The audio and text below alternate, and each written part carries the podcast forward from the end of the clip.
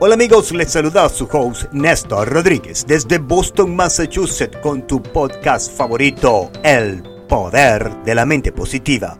En esta oportunidad, antes de empezar, me gustaría expresar mi agradecimiento y darle las gracias a Dios por un día más de vida y darme la oportunidad de poder llegar a ustedes a través de este maravilloso medio de comunicación y las distintas plataformas en el Internet como Google Podcasts, Spotify por supuesto la Patrona Radio.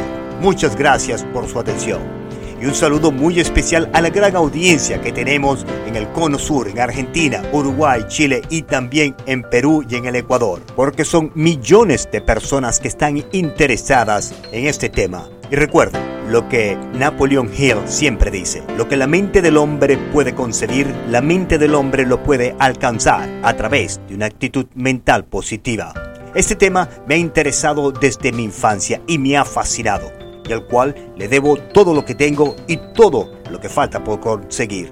Nuestra finalidad es despertar su deseo de superación con mensajes positivos a través de historias vividas por otras personas que también tenían el mismo deseo de triunfar que usted posee. Mantenga siempre en mente que el objetivo principal de este podcast es guiarle a usted por el camino del éxito y ayudarle a que se ayude a sí mismo y no pretendemos decirle cómo usted debe de vivir su propia vida porque los principios y fundamentos que compartimos con usted todas las semanas han sido comprobados a través de los años por personas muy influyentes en negocios, la política y otras industrias. Ahora, usted la oportunidad de favorecerse de estos principios escuchando este podcast todas las semanas en Spotify, Google Podcast y por supuesto a través de la 1600 AM y la Patrona Radio sin ningún costo para usted.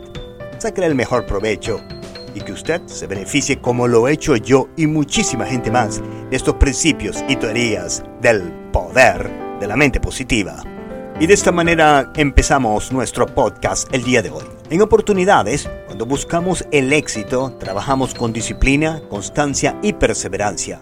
Hacemos todo lo que debemos hacer para salir hacia adelante. Respetamos la ley de Dios y la de los hombres, pero aún no vemos los frutos de nuestro trabajo. Nos preguntamos, ¿por qué? Y en oportunidades vemos a personas que están bien, con carros bien caros, ropa de marca, de diseñador y tomando vacaciones a sitios lujosos. Mientras nosotros seguimos en la misma esquina sin avanzar hacia adelante. Dan ganas de mandar todo a la chingada y no seguir sacrificando nuestras vidas y nuestro tiempo. Es muy fácil renunciar. Mucha gente lo hace. Yo, por ejemplo, me he caído muchas veces, tantas veces que ya no recuerdo cuántas veces me he levantado. Por eso debemos aprender que las caídas son parte del proceso del éxito. En una oportunidad, un reportero le preguntó al gran genio Thomas Alva Edison, el creador del bombillo, ¿cómo se sintió usted después de fracasar mil veces en su intento de inventar el bombillo? El experimentado inventor le respondió sabiamente, yo no fracasé mil veces, más bien el bombillo se inventó en mil fracasos. Y es por eso que el día de hoy quiero compartir con todos ustedes las siete razones que debemos de sobreponernos para evitar el fracaso, según el doctor Maxwell Match. Número 1.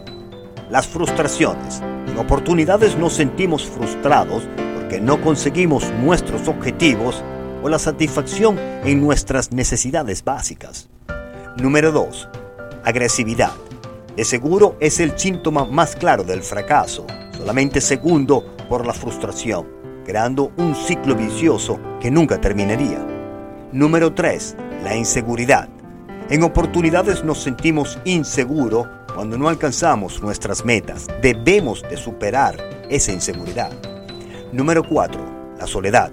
A veces nos sentimos extremadamente solos, separados de todo el mundo, hasta de nosotros mismos, por supuesto, también de la vida. Este es un síntoma muy importante del fracaso, el cual debemos evitar a todo riesgo. Número 5. La incertidumbre. Este tipo de fracaso es el síntoma que está caracterizado por la indecisión. La persona insegura está convencida de que si no toma una decisión estará salvo de cometer un error. Pero no se olvide que el que no se arriesga ni gana ni pierde, ni tampoco sabe lo que tiene. Número 6. El resentimiento. Esta es la reacción de la excusa. Una personalidad con tendencia hacia el fracaso en la vida y a todo a lo que se dedique. Este tipo de resentimiento es el que nos lleva a no aceptar la culpa de nuestras propias fallas y buscar razones por las cuales todo nos sale mal, siendo incapaz de tomar responsabilidades por sus propias negligencias y culpar a los demás por todos sus problemas y la falta de éxito. Número 7. Sentirse vacío.